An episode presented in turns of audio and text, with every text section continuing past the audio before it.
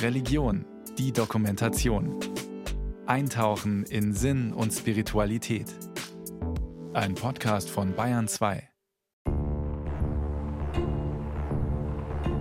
Dann hat man sie systematisch mit zwölf Foltertagen, mit Beinschrauben, mit Kopffolterung, mit Hasensprüngen. Man hat sie also hochgezogen und dann immer wieder runtergelassen, wieder hochgezogen, sodass die Arme ausgekugelt waren. Hexerei galt als Kapitalverbrechen und wurde von daher mit dem Tode bestraft. Das hat geheißen, dass die Delinquenten erstmal auf den Schafott geführt worden sind, dann wurden sie enthauptet und dann erst wurde Körper und Kopf dann auf dem Scheiterhaufen verbrannt. Wo also von der Großmutter über die Mutter bis zur Enkeltochter die Frauen hingerichtet wurden.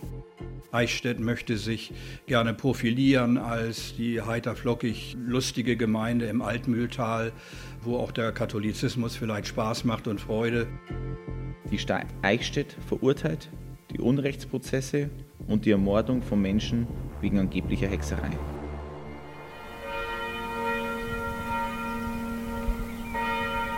Eichstätt, die selbsternannte Perle des Altmühltals. Idyll im Naturpark, Domstadt, Sitz der einzigen katholischen Universität im deutschsprachigen Raum. Bischofssitz. Vor 400 Jahren war das Bistum Eichstätt eine Hochburg der Hexenverfolgung. Wir sind im Kreuzgang des Klosters. In der Mitte ist die Grabstelle für die Domkapitulare. Hier außenrum sind die Denkmäler für Bischöfe und Domherren. Und da auch unser Westerstetten außen keinerlei äh, Bemerkung, was für ein schlimmer Bursche das war. Der schlimme Bursche, Fürstbischof Johannes Christoph von Westerstetten, war als der Hexenbischof bekannt. Oder auch als der Brandbischof. Gesichtsausdruck ein bisschen eine Brutalität, finde ich schon drin, gell? So, er lässt nicht mit sich reden. Gewisse Feistigkeit auch ins Gesicht geholt. Die Augen blicklos. Das sind oben die, die göttlichen Tugenden. Ne? Glaube, Hoffnung und Liebe. Das passt ja, aber es war Liebe bei denen gewesen. Sie haben ihr Volk geliebt, indem sie die Bösewichte vertrieben haben. Ne? Dr. Erich Naab ist emeritierter Theologieprofessor, lehrte Dogmatik an der Katholischen Universität Eichstätt und ist Vorsitzender des Diözesan Geschichtsvereins. Er bezeichnet den damaligen Bischof von Westerstetten mit einem gequälten Lächeln als Zündler. Eichstätt gehörte zu einer der fränkischen Diözesen, in der besonders gern gezündelt worden ist damals. Es ist noch nicht klar, warum ausgerechnet die Leute da so gezündelt haben. Ich gehe davon aus, dass es mit diesen neuen Vorstellungen von Katholizismus zusammenhängt, also dass man diesen tridentinischen Einheitsvorstellungen, die keine Lebendigkeit mehr in sich haben, dass man die umsetzen wollte. Was wir sonst von Westerstetten, also diesem Brandbischof, wissen, sind vor allem religiöse Erneuerungen. Und ich kann mir kaum vorstellen, dass so ein Vorgehen gegen die Sekte der Hexen äh, nicht dadurch äh, motiviert worden ist. In seiner Amtszeit von 1612 bis 1637 zeichnet von Westerstetten für die Hinrichtungen von 176 Frauen, Männern und Kindern verantwortlich. Die Dunkelziffer ist vermutlich hoch. Warum war er so böse? Wenn man in ein Extrem fällt, dann berührt man das andere. Nicht? Er war überkatholisch und war, wie hat es jemand ausgedrückt, aus Feuereifer fromm, ne? also frömmelnd. Wir sind hier in einem Viertel, in einem Handwerkerviertel, das sogenannte Buchtal, wo relativ direkt an unserem Haus die Route der Menschen vorbeiführte, die zu ihrem Hinrichtungsplatz geführt wurden. Und unser Türgewände zeigt ein Metzgerbeil und stammt möglicherweise aus dem Hause einer Metzgersfamilie, die in drei Generationen sozusagen betroffen war von diesen Hexenverfolgungen, wo also von der Großmutter über die Mutter bis zur Enkeltochter die Frauen hingerichtet wurden. Es ist eines der schönsten und am besten erhaltenen Jurahäuser in der ganzen Region, in dem Eva Martini, die Vorsitzende des Jurahausvereins, sitzt. In kalkplattengedeckten, denkmalgeschützten Steinhäusern wie dem Jurahausmuseum lebten damals die Menschen, die über Nacht zu Hexen werden konnten. Seitdem die Pädagogin und Politikwissenschaftlerin Martini mit Hexenverfolgungen in Berührung kam, lässt sie das Thema nicht mehr los. Es hat natürlich auch mit der Frage zu tun, warum waren es zu 88 Prozent Frauen, die da verfolgt wurden. Also äh, mit Sicherheit hat es auch was mit dem Frauenbild der Kirche zu tun, der damaligen. Auf ihrem Schreibtisch liegt die Liste mit hunderten Namen der als Hexen hingerichteten. Und der Hexenhammer. Lateinisch Malleus Maleficarum. 1486 vom Dominikanermönch Heinrich Kramer Instituris veröffentlicht die Rechtfertigung für die Verfolgung vor allem von Frauen. Darin heißt es Was ist das Weib anders als die Feindin der Freundschaft, eine unentrinnbare Strafe, ein notwendiges Übel, eine natürliche Versuchung, ein wünschenswertes Unglück, eine häusliche Gefahr, ein ergötzlicher Schade, ein Mangel der Natur mit schöner Farbe gemalt.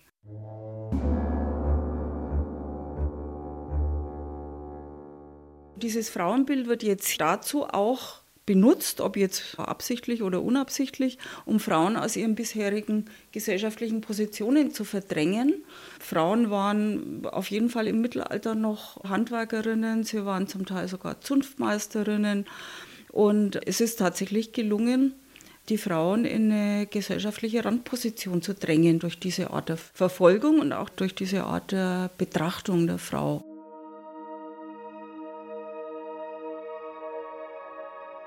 Sommer 2020. Im Jurahausmuseum stellen der Künstler Wolfram Kastner und der Schriftsteller Klaus-Peter Liegfeld Bilder, Dokumente und Texte aus. Titel der Ausstellung Bischofsmacht und Hexenmord. Eine Lesung befasst sich mit der Bohnschabin. Ursula Bohnschab, Gastwirtin und Frau des damaligen Bürgermeisters. Verhaftet am 1. März 1627. Verhört, gefoltert, verurteilt, geköpft am 8. Mai im Alter von 36 Jahren. Die beiden Kreativen haben das Original-Folterprotokoll aus dem Eichstätter Stadtarchiv ins Neudeutsche transkribiert. Die Frau wurde denunziert, und zwar in Folterprozessen. Also das heißt, jede, jede Person, die in einen solchen Prozess kam, wurde gezwungen, sozusagen Gespielinnen oder Mitbuhlschaften und so weiter namentlich zu denunzieren. Wenn sie das nicht getan haben, wurden sie weiter gefoltert. Und zwar mit üblen eichstättischen besonderen Foltermethoden. Und so wurde Ursula Bonschab mehrfach 16 Mal denunziert, unter Pein, unter Schmerzen. Erst geht man fast auf Abwehrhaltung, weil man das nicht für möglich hält, dass dort die ungeheuerlichsten Dinge protokollarisch dargeboten werden, dass mit dieser Gemütsruhe und auch mit dieser deutschen Gründlichkeit, wie oft wer aufgezogen wurde und wie oft ein Helmschnitt vorgenommen werden und wie oft Hasensprünge, was höchstwahrscheinlich ein Knochenbrecherakt gewesen ist, vorgenommen wurden dass man das gelesen hat, das kann doch eigentlich nicht stimmen. Aber seitenweise wurde es protokolliert in einem Tonfall, als ging es darum, irgendwie äh, die Vermessung von, von, von Linnen oder so zu protokollieren das macht einen, macht einen fertig, ja. Sie sagte natürlich erstmal, ja klar, ich habe damit nichts zu tun. Gott möge denen gnädig sein, die mich denunziert haben. Sie weiß davon nichts und so. Und dann hat man sie systematisch mit zwölf Foltertagen, mit Beinschrauben, mit Kopffolterung, mit äh, Hasensprüngen. Man hat sie also hochgezogen und dann immer wieder runtergelassen, wieder hochgezogen, sodass die Arme ausgekugelt waren. Sie hatte solche Schmerzen, dass sie eigentlich letzten Endes jeden vorgesagten Mist, den sich die Verfolger ausgedacht haben, gestanden hat. Dass sie mit dem Teufel mehrfach äh, Geschlechtsverkehr hatte, dass er ein kaltes Glied hatte, Sie selbst habe andere Gestalten angenommen. Die Unzucht habe sie in unterschiedlicher Weise mit dem bösen Feind verübt. Es sei ein kaltes, unnatürliches Tun gewesen. Sein Leib sei ihr nicht natürlich vorgekommen. Am meisten hat mich entsetzt, dass da ein Mensch in der Blüte seines Lebens, im Alter von 36 Jahren, vor eine solche Kommission geholt wird und dann bedenkenlos, ohne Gnade, ohne Zögern, ohne Zaudern, sondern mit einem Fanatismus und einem Sadismus psychisch und physisch zerbrochen wird, indem man ihr pro Terrore die Folterinstrumente zeigt, sie nackt auszieht. Die Entwürdigung, die systematische Entwürdigung und Zerbrechen dieser Persönlichkeit, das gibt ja heute ordinieren. Also wie man, wie man merkt, dass sie, um Schmerzen zu vermeiden, alles, was man ihr vorkaut, was in dieser perversen, abartigen Fantasie dieser Richter und Pfaffen, die sie da also foltern und verhören, äh, entstanden ist, wie sie allen zustimmt, um letzten Endes diesen Schmerzen und dieser Folter zu entgehen. Und das zu lesen, das äh, muss man aushalten. Also ich habe es wirklich nur fünf bis zehn Minuten und dann musste ich es weglegen und einen Tag lang liegen lassen und äh, habe mich dann wieder mal dran gemacht für fünf bis zehn Minuten, um es weiter transparent und sichtbar zu machen. Nach zwei Monaten ständiger Folter gesteht Ursula Bonschab und bittet um ein gnädiges Urteil. Es wird ihr gewährt. Gnädigerweise wird sie mit dem Schwert geköpft, bevor sie auf dem Scheiterhaufen verbrannt wird. Ihr Mann, ihre Eltern, insgesamt zehn Familienmitglieder werden ebenfalls hingerichtet.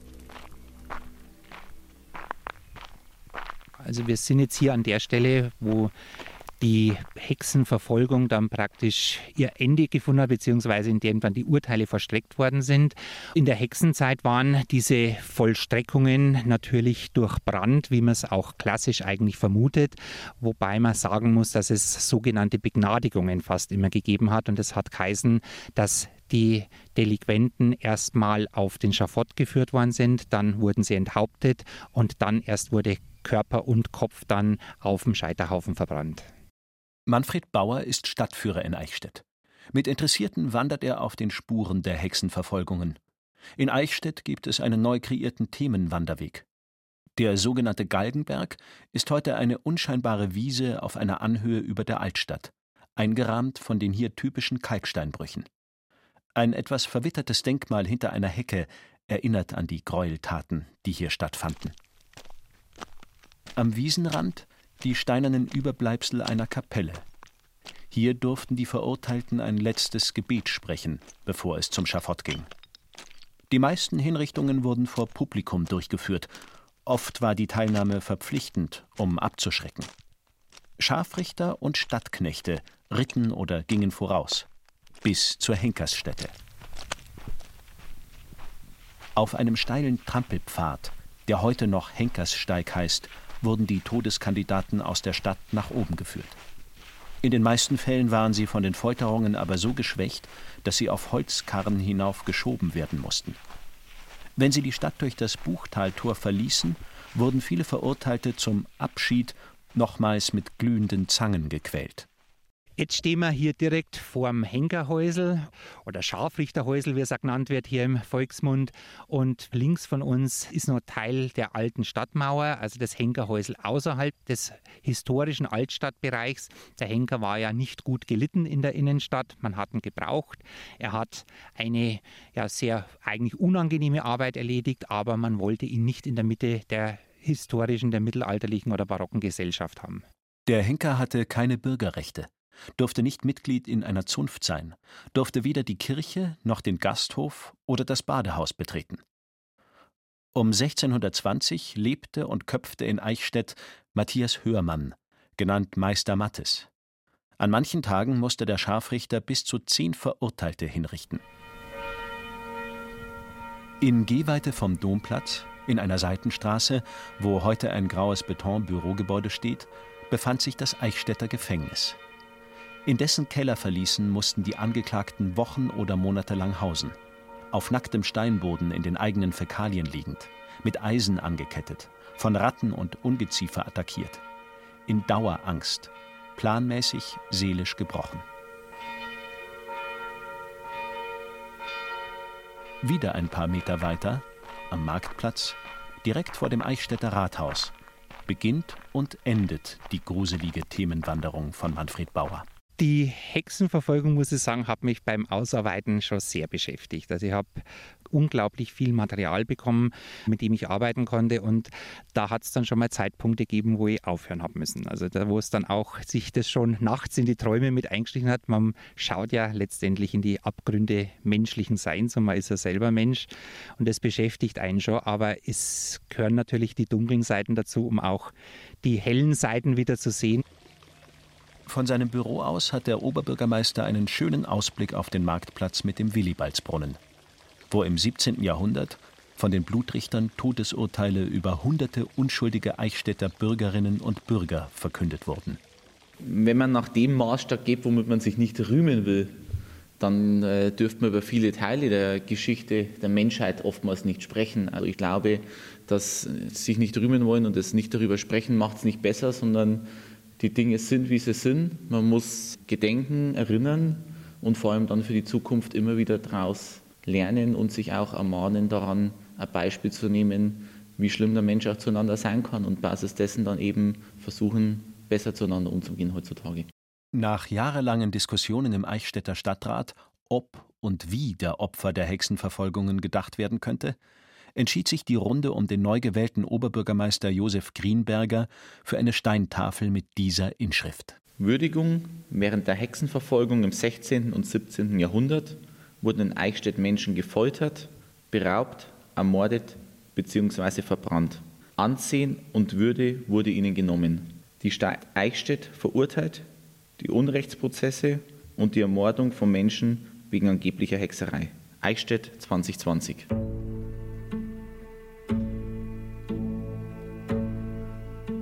Warum kam es mitten im damaligen Franken zu solchen Hetzjagden? Warum ausgerechnet hier? Von rund 60.000 Opfern des Hexenwahns in ganz Europa starben 40 Prozent in den fränkischen Bistümern.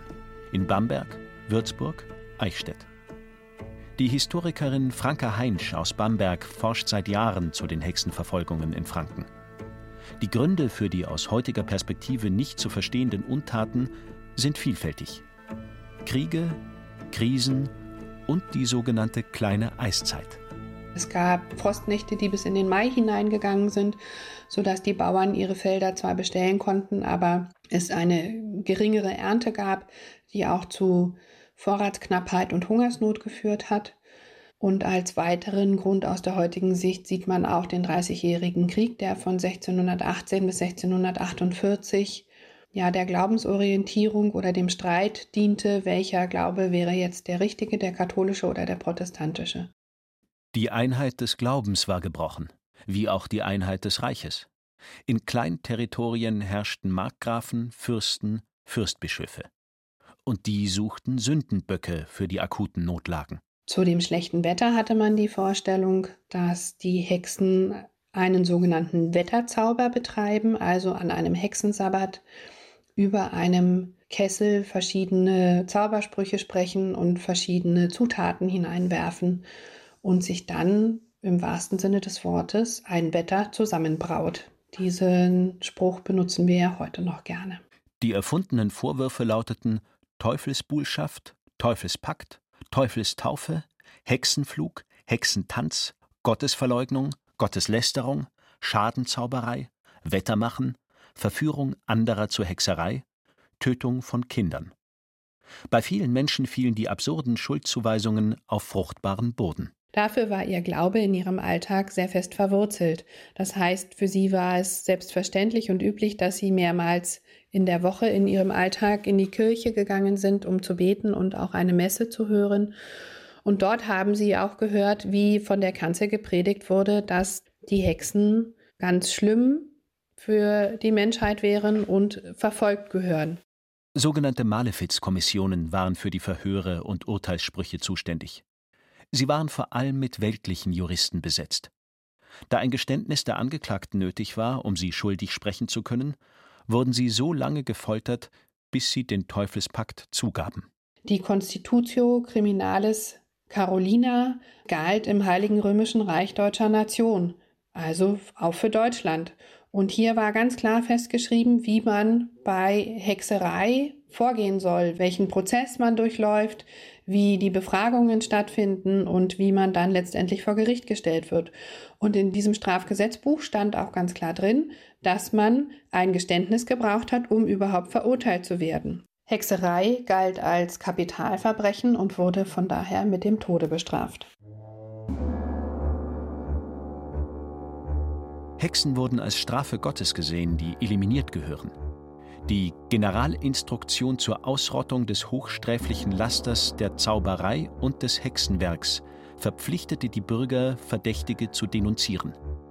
Von der 70-jährigen Bäckerin Kunigunde Sterzel aus Eichstätt ist überliefert, dass sie unter Folter 59 Komplizinnen benannte, von denen nachweislich 13 hingerichtet wurden. Sie selbst am 16. Juli 1620.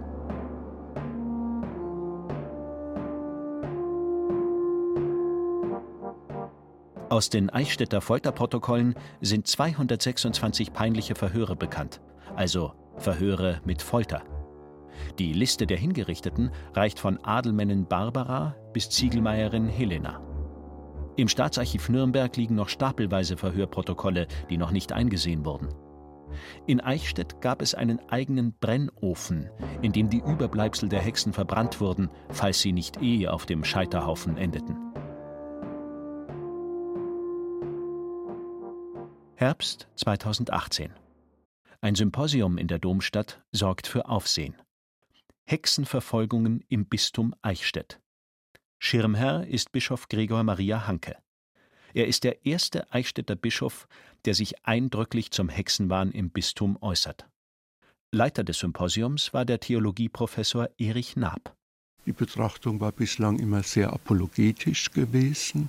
Man hat verdrängt, die letzte Verdrängung war gewesen, ja, eigentlich ist ja der Landesherr der Erbe und nicht wir. Rechtlich gesehen stimmt das natürlich, aber die moralische Verpflichtung kann man daraus deswegen nicht nehmen. Bischof Hanke war in der Tagung fast vollständig dabei. Er war erschüttert gewesen von dem, was er da hören musste. Der Bischof sprach von unentschuldbaren Verbrechen, die vor allem einer seiner Vorgänger begangen habe. Gemeint ist der Hexenbischof von Westerstetten. Nach Jahrhunderten des Schweigens eine starke Aussage. Zwei Jahre später erscheint ein detailliertes Tagungsbuch zu dem Hexensymposium, an dem auch Erich Naab mitgewirkt hat. Als er Bischof Hanke ein Exemplar überreicht, nennt der das wohl dunkelste Kapitel in der Eichstätter Kirchengeschichte eine blutende Wunde. Wohl auch durch die öffentliche Aufmerksamkeit motiviert, beschließt die Diözese kurze Zeit später die Errichtung einer Gedenktafel für die Opfer im Dom. Sie wird im Mortuarium angebracht. Quasi mit Blickkontakt zum Grabstein des Haupttäters, Fürstbischof von Westerstetten.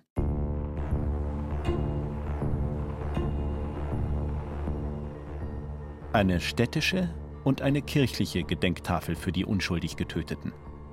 Für den Schriftsteller Klaus-Peter Liegfeld, der mit den Ausstellungen und Lesungen vieles ins Rollen gebracht hat, ein wichtiges Signal.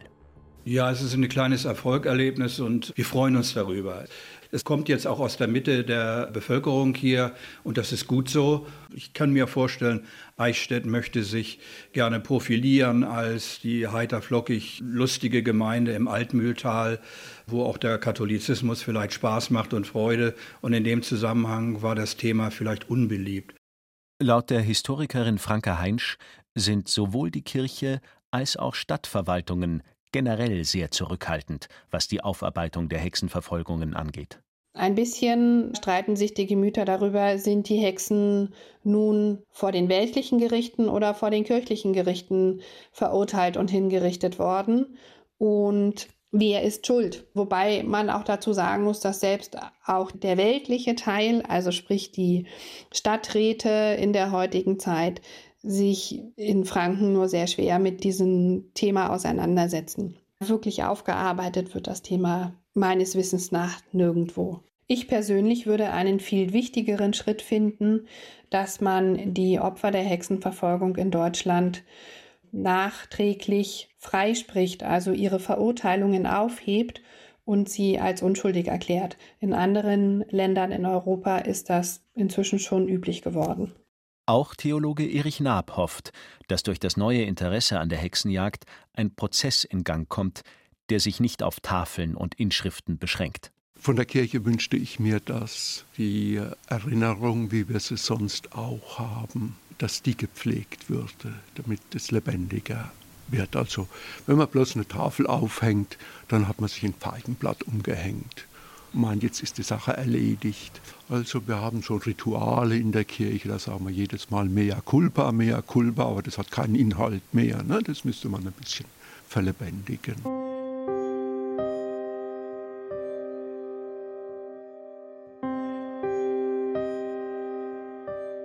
Und vielleicht ist schon eine Wanderung über den steilen Henkerssteig bis zum Galgenberg mit anschließendem Muskelkater ein erster Schritt so etwas wie eine Art säkularen Kreuzweg. Man geht den Leidensweg der Menschen mit. Es ist anders, wie wenn du mal ein Artikelchen liest oder an einem Denkmal vorbeigeht.